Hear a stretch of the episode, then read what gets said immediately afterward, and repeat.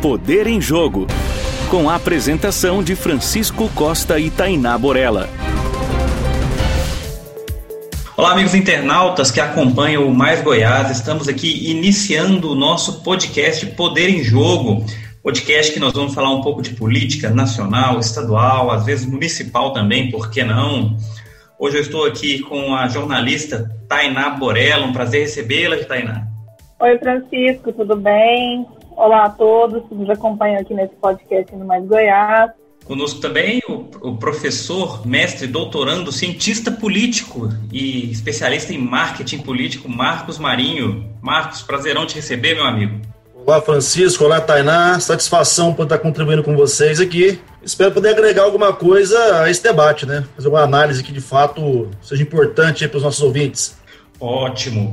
Hoje nós vamos abordar dois temas muito recentes, né, aproveitando o nosso primeiro programa, que é a questão dos próximos dois anos do governo federal e do governo estadual. O que nós podemos esperar agora que desses governos com as novas formações das mesas diretoras, os novos presidentes da Câmara, do Senado, da Assembleia. Só queria já deixar o alerta aqui, isso é um programa de debate, aqui é conversa, aqui é opinião, claro, tudo amparado em notícias, em fatos, mas aqui é a nossa visão, nós vamos discutir abertamente uns com os outros, posições diferentes, posições parecidas, é algo pessoal notícia objetiva, você acompanha pelo Mais Goiás, www.emaisgoiás.com.br. Então, sem mais delongas, vamos começar aqui. Eu queria abrir o jogo com uma questão nacional. Essa semana, na segunda-feira, no dia 1 de fevereiro, foram eleitos os dois presidentes, da Câmara e do Senado.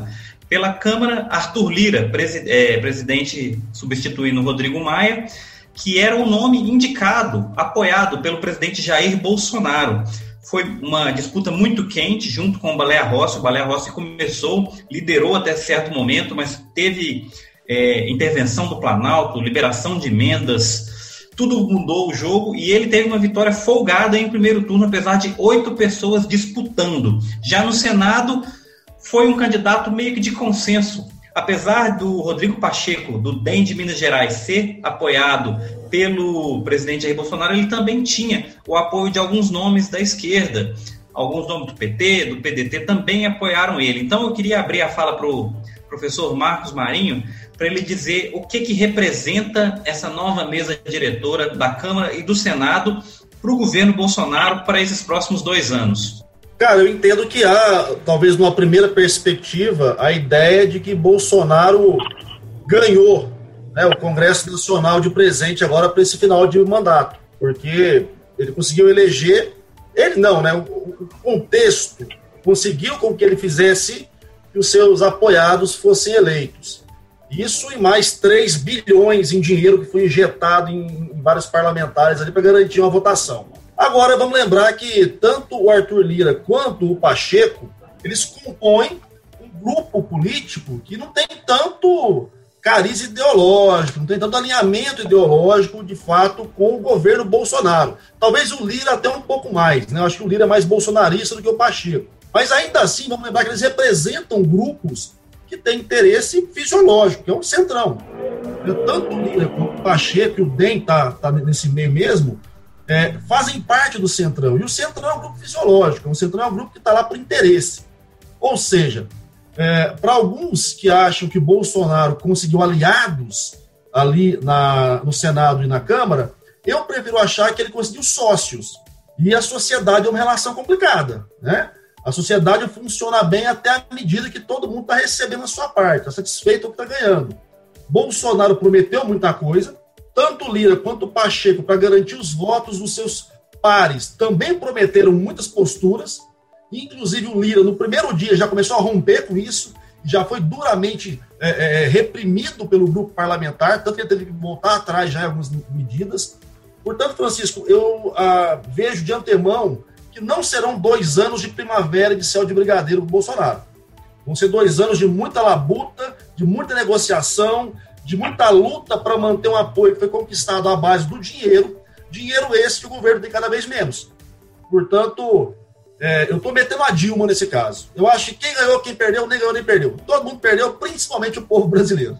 Pela sua análise, Marco, eu percebo que não é o, o Bolsonaro que está dominando o Centrão, mas é o, o Centrão que vai dominar o Bolsonaro, né? O Bolsonaro que está mais dependente do Centrão nesses próximos dois anos. Ele que vai ter que andar na linha. E, e, nessa questão, como você disse, o Arthur Lira ele é um pouco mais bolsonarista, o, o Rodrigo Pacheco ele já tramita melhor. Isso me lembrou que no primeiro dia o, o Lira ele já anulou o bloco do, do Baleia, que ele voltou atrás em seguida. Então ele vai tentar dar uma seguradinha aí com os dois lados. Ele não deve ser radical também, como estavam esperando os bolsonaristas, né? Ele não deve anular os demais parlamentares. Inclusive, na ideia da indicação da Bia Kisses para a CCJ, ele já está tentando tirar o dele da reta. Né? A, a indicação dela, para mim, é uma, uma, cara, um absurdo indicar aquela mulher para presidir a CCJ. Mas, para além disso, houve repercussão dos dois lados, tanto de apoiadores do, do Lira quanto dos opositores do Lira. E ele já começou a ter que fazer um joguinho de: olha, é, eu apoio ela, mas não vou fazer esforço para que não haja outra candidatura é, de oposição a ela. Então, quer dizer, meio está jogando ela na brasa agora, ela que se vire para garantir a votação. Então, dá para perceber que até o Lira, que é mais bolsonarista, ele não vai arriscar o dele. E vamos lembrar uma coisa, pessoal: a gente está um ano e meio da próxima eleição. Bolsonaro não vai conseguir entregar um bom governo. Não tem como ele conseguir entregar um bom governo. Ele está fazendo uma, uma, um mandato focado na sua mitologia dentro de um grupo específico para garantir o segundo turno. E rezar para ser o Lula do outro lado e tentar pegar o antipetismo de novo. Então, já que ele não vai fazer um bom governo, vai haver muito desgaste onde? Nas bases, nos estados e nos municípios. E quem que tem que bater na porta de estado e município é deputado. Esses caras também, hora que perceberem que chegando a eleição, a aprovação do presidente é ridícula, você acha mesmo que eles vão se meter a defender Bolsonaro? Mas não vai nem a pau, meu amigo. Portanto, a situação de Bolsonaro ela não está bonita. Não está mesmo. Tainá, na sua análise, como é que está essa questão do Congresso Nacional hoje? Eu, eu concordo tudo que o Marcos disse. A gente, na verdade, o Bolsonaro teve que se aliar ao Centrão para ter governabilidade agora nesse, nessa reta final do mandato dele. São, são dois anos, são um ano e meio. E se aliar ao Centrão é uma coisa perigosa. Por isso que não vai ser, como o Marcos disse aí, um céu de brigadeiro. É muita, é muita negociação, é muito dinheiro rolando e mesmo Bolsonaro tendo aí conseguido é, eleger o Arthur, o Arthur Lira, que era né, o líder do governo, como presidente da Câmara, derrotando o grupo do Maia, ele não vai ter facilidade, porque a gente tem que lembrar que não é só o Arthur. A gente tem aí 500 cacetada, né? Várias pessoas para serem convencidas, várias pessoas para serem trabalhadas. Dentro desse, dessa casa existem grupos, existem nichos. É, a minha opinião sobre é, essa questão é, é um pouco diferente. Eu acho que essa votação expressiva que o Arthur Lira teve nesse momento já demonstra uma certa força que o Bolsonaro tem conseguido manter sobre o Planalto. Claro que ele vai ter que continuar bancando e cumprindo as promessas, mas o Bolsonaro é uma figura que transitou 28 anos dentro do, do, do Congresso então, depois de tanto apanhar nesses dois primeiros anos com o Maia, talvez ele tenha sim aprendido alguma coisa, ele pode ter uma saber lidar ou tentar lidar um pouco melhor com o Congresso nesse momento. Em relação a, ao eleitorado dele, que ele tenta manter esse eleitorado ideológico no discurso, a gente precisa pensar que é, essa questão é muito volúvel. Ele gastou muito dinheiro agora, mas talvez ele tenha algum, algum dinheiro restando para mais perto da eleição ele, por exemplo, cria um novo auxílio. Quando o Bolsonaro criou um novo um auxílio emergencial, foi um momento que ele cresceu muito, se popularizou muito, ganhou muita, ganhou, é, muita visibilidade positiva com isso. E nesse momento ele pode estar em queda, mas um novo auxílio ou uma nova medida social mais perto do, do fim do mandato pode reerguer ele novamente, pode dar uma sobrevida para ele. Então, é, não é céu de brigadeiro, mas eu também não acredito que os próximos dois anos do Bolsonaro serão terríveis se ele conseguir conduzir relativamente bem esse período. Um comentário na sua fala, porque é o seguinte: é, eu acho que está levando um pouco de fé demais, talvez, no Bolsonaro, porque para que ele pudesse se completar dessa pseudo-vitória dele, ele tinha que, no mínimo, ditar os caminhos por qual por onde o Congresso caminharia. Que seria o quê? Elencar as suas pautas principais, seus temas principais, para que então os seus líderes, e contando com o apoio desses presidentes agora, pudessem fazer a máquina andar naquele trilho. Aí o camarada me vai até a, a posse e me solta 31 temas. Quem tem 31 temas principais não tem nenhum tema principal. Então, como é que ele vai conseguir articular esse bloco, articular essas lideranças, para dar a ele essa vantagem governativa, se, pelo que a gente pode entender, o governo não tem um projeto claro.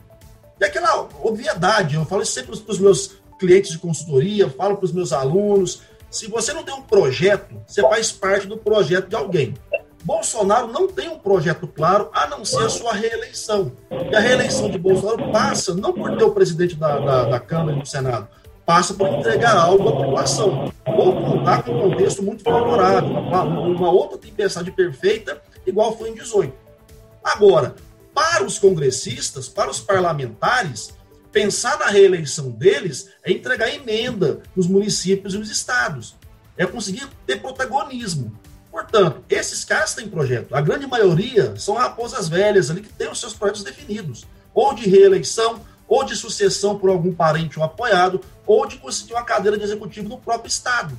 Então, se for pensar, Bolsonaro tem, obviamente, ele é a faca e o queijo na mão, a chave do, a chave do cofre e uma boa parcela do, do, do Congresso o apoiando, inclusive as presidências. Mas ele não sabe para onde ir. O Paulo Guedes não sabe o que fazer há dois anos. Não tem caminho que esse cara andou até hoje. Portanto, eu penso que para que Bolsonaro pudesse ter um pouco mais de é, é, resultado, mesmo tendo um contexto favorável, a primeira coisa é ter clareza no que ele quer fazer com isso. E eu acho que ele não tem. Muito obrigado, Marcos, pelas suas considerações. Eu queria agora que a, que a Tainá falasse sobre o tema, que ela desse a sua opinião, porque nós vamos encerrar esse bloco, né? Antes de partir para o bloco do governo estadual. Então, Tainá, o que, que você acha disso? O que, que você ponderou sobre o tema? O Marcos falou uma coisa assim que eu peguei antes de cair, muito interessante, sobre a questão do Bolsonaro não ter um projeto definido para o país. Né? Ele tem um projeto pessoal de reeleição e o Guedes está tá há dois anos sem saber o que fazer, o que deu uma segurada na, na economia do governo federal e, e, no Bolsonaro, por incrível que pareça, foi uma pandemia, né? A mesma pandemia que veio para acabar com toda a governabilidade dele, pelas suas séries de, de citações esdrúxulas sobre o, a Covid, é, o ajudou a ter uma popularidade enorme por causa do auxílio emergencial. Só que a gente tem que lembrar que esse auxílio emergencial não vai existir mais. Quando o, o Marcos fala que quem tem projeto definido é quem está na Câmara, que são os, os, parlamentares que vão para a reeleição, são os parlamentares que mandam emenda para, para os seus para os seus estados, eu tive, eu, eu, relacionei muito uma conversa que eu tive com o ex-deputado federal é, é, Alexandre Baldi, o presidente do PP em Goiás essa semana, e ele falando que o PP agora tem força, ele está nacionalmente com força, ele tem poder de mandar é, dinheiro para os estados. Então, o Bolsonaro, acho que ele vai se agarrar muito mais à sua base aliada do que a, a, um próprio projeto dele. Por isso que, que ele tem que focar aí nessa, nessa boa relação com, com a Câmara Federal. Ótimo, muito obrigado, Tainá. Então vamos encerrando esse bloco aqui, que nós tratamos brevemente sobre o cenário federal, e daqui a uns segundinhos a gente já volta para falar do governo estadual, que também teve é, recondução de presidente essa semana. Agora, de volta com o programa Poder em Jogo, nosso podcast do Mais Goiás. Essa semana também, no dia 1 o presidente da Assembleia Legislativa de Goiás, Lissau Vieira, foi reconduzido ao cargo. Ele já era o presidente desde o ano de 2019, né, quando houve a primeira eleição dessa nova legislatura. Ele assumiu como presidente. Ele foi reeleito em 2019, ainda em outubro. Foram antecipadas as eleições no final de 2019 para não coincidir com as eleições municipais de 2020 e ele foi reconduzido ao cargo uma, em uma solenidade é, nesta segunda, nesta última segunda, primeiro de fevereiro.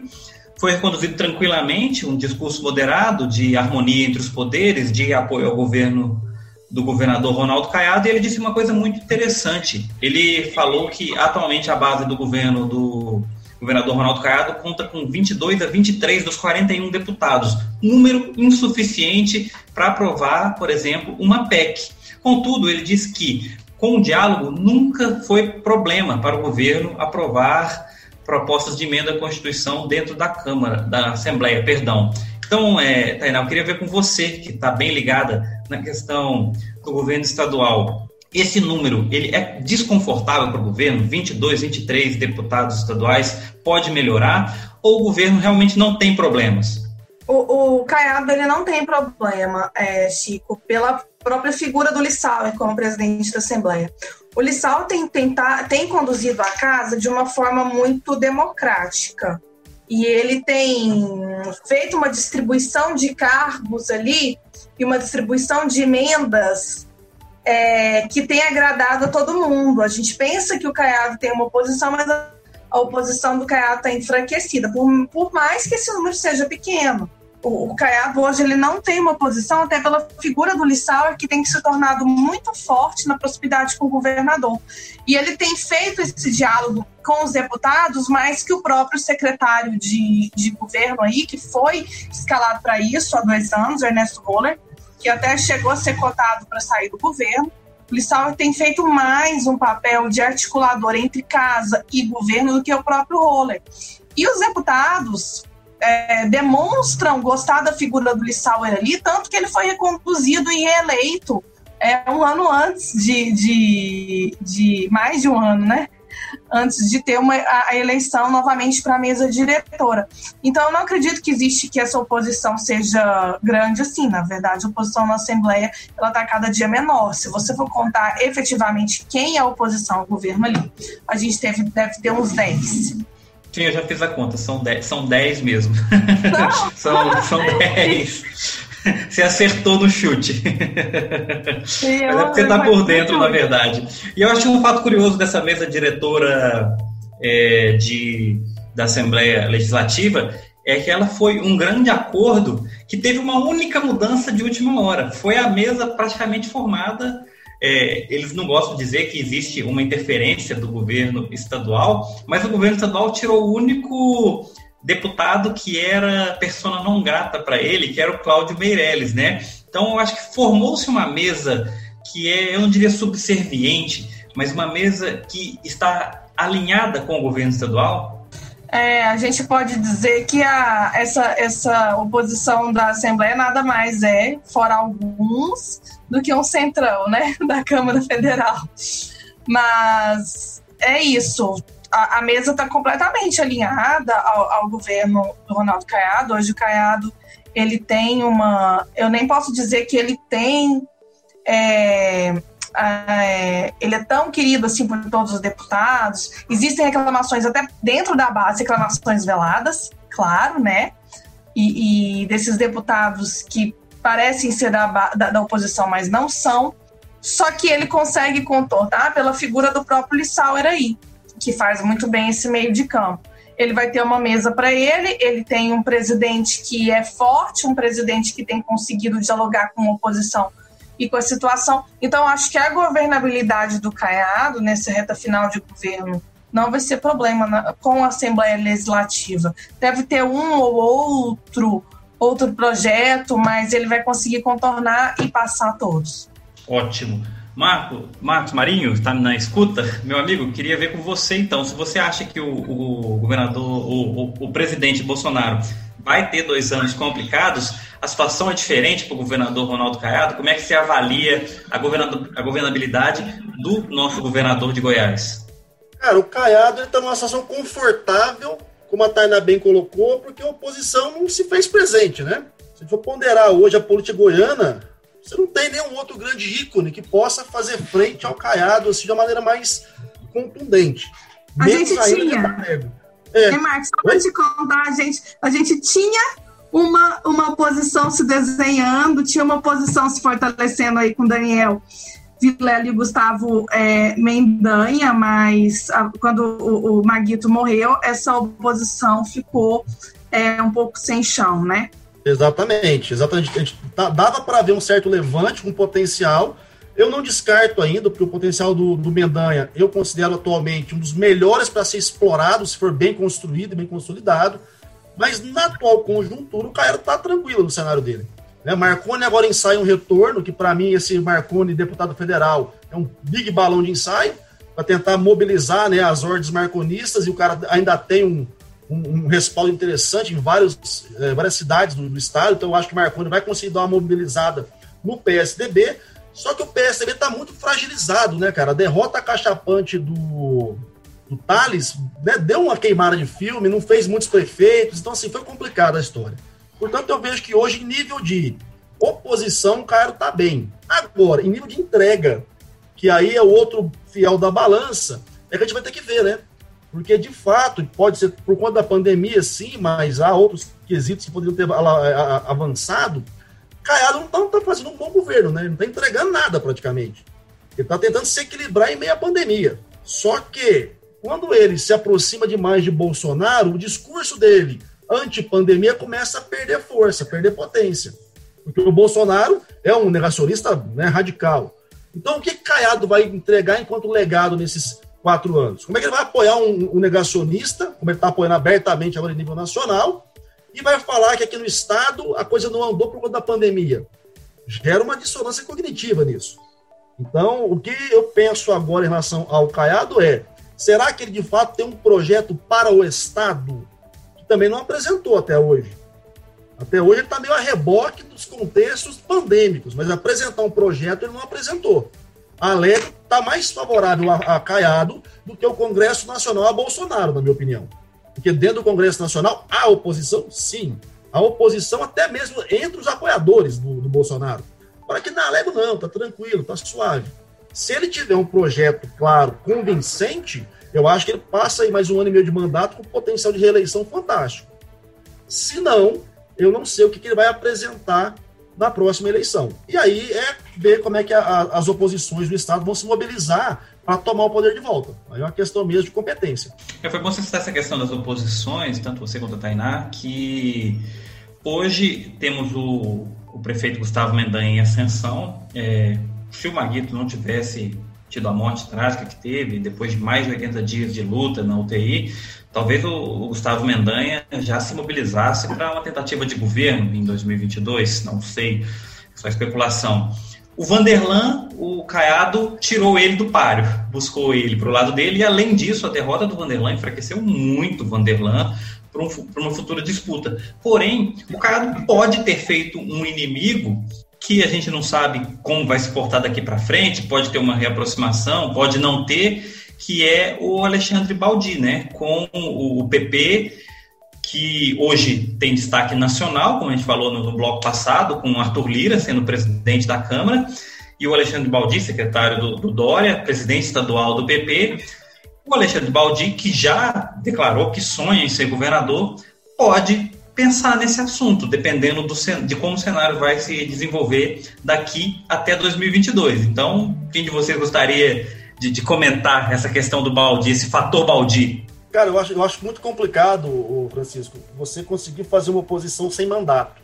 Você tem que fazer um trabalho comunicacional muito forte para ganhar uma reverberação social que te dê visibilidade e algum nível de representatividade. E o Baldi não tem, né? francamente, Baldi tem potência política zero em nível social. O Baldi ele tem lá suas relações políticas fortes, o PP tá forte, tem dinheiro pra caramba, mas tem zero carisma, é um cara que não tem apelo popular. Então, Baldi, se colocar enquanto uma liderança política no Estado, acho que ainda tem que comer muito arroz com feijão para pensar em peitar o Caiado, ou até mesmo o Gustavo Mendanha, que começou agora, mas já está no braço do povo. Então, não vejo o Baldi com esse potencial, não. Agora, é óbvio que política é política, né? Você compor com alguém que já tem esse carisma, empreste um pouco do carisma a ele, é uma possibilidade. Só que ele tem que começar a trabalhar agora. Porque, na verdade, na verdade, no frigir dos ovos, o povão mesmo, quem conhece Baldinho na fila do pão? Pouquíssima gente. Então, vamos pensar que, na minha leitura, não seria Baldinho uma, um, um risco para Caiado, em momento algum. E você, Tainá, você avalia da mesma forma? Quando vocês falavam, tanto você, Francisco, como Marinho, é claro que eu pensei no fator Baldi, pensei no fator Gustavo, e eu quero voltar um pouco aí. A questão do PSDB. Antes da morte do Maguito, o PSDB é, fontes minhas do PSDB sempre elogiaram muito o Gustavo. Então, é, a personificação aí de uma ascendência na oposição é, que o PSDB até queria que fosse é, que fosse para eles era o Gustavo. Só que a gente teve um enfraquecimento do, do MDB. Com o enfraquecimento do MDB, a gente tem dois cenários. Ou o Daniel vai se aliar ao Caiado, que é hoje, parece que o governo quer isso, um alinhamento do Daniel com o Caiado, chamar o Daniel para dentro, não prometendo não sei o que, talvez a vaga do Senado, agora que o Baldi rompeu com o Caiado, porque essa vaga do Senado era para o PP até agora. Talvez o Caiado pode prometer essa vaga no Senado e depois você, olha aí, Daniel, vem cá, essa vaga do Senado é sua, você é eleito e na próxima você é o meu sucessor.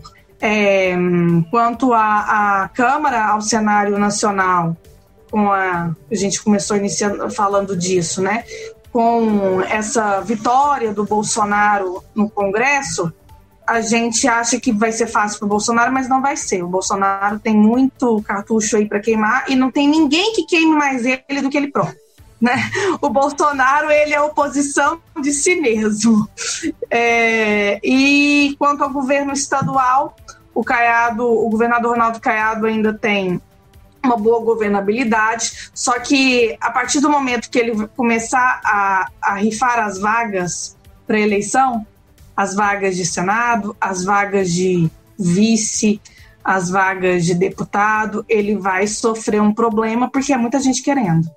E quando você tem muito aliado querendo para ter uma só, é, ocorre uma insatisfação e pode ser até daí que a gente veja surgir uma nova oposição.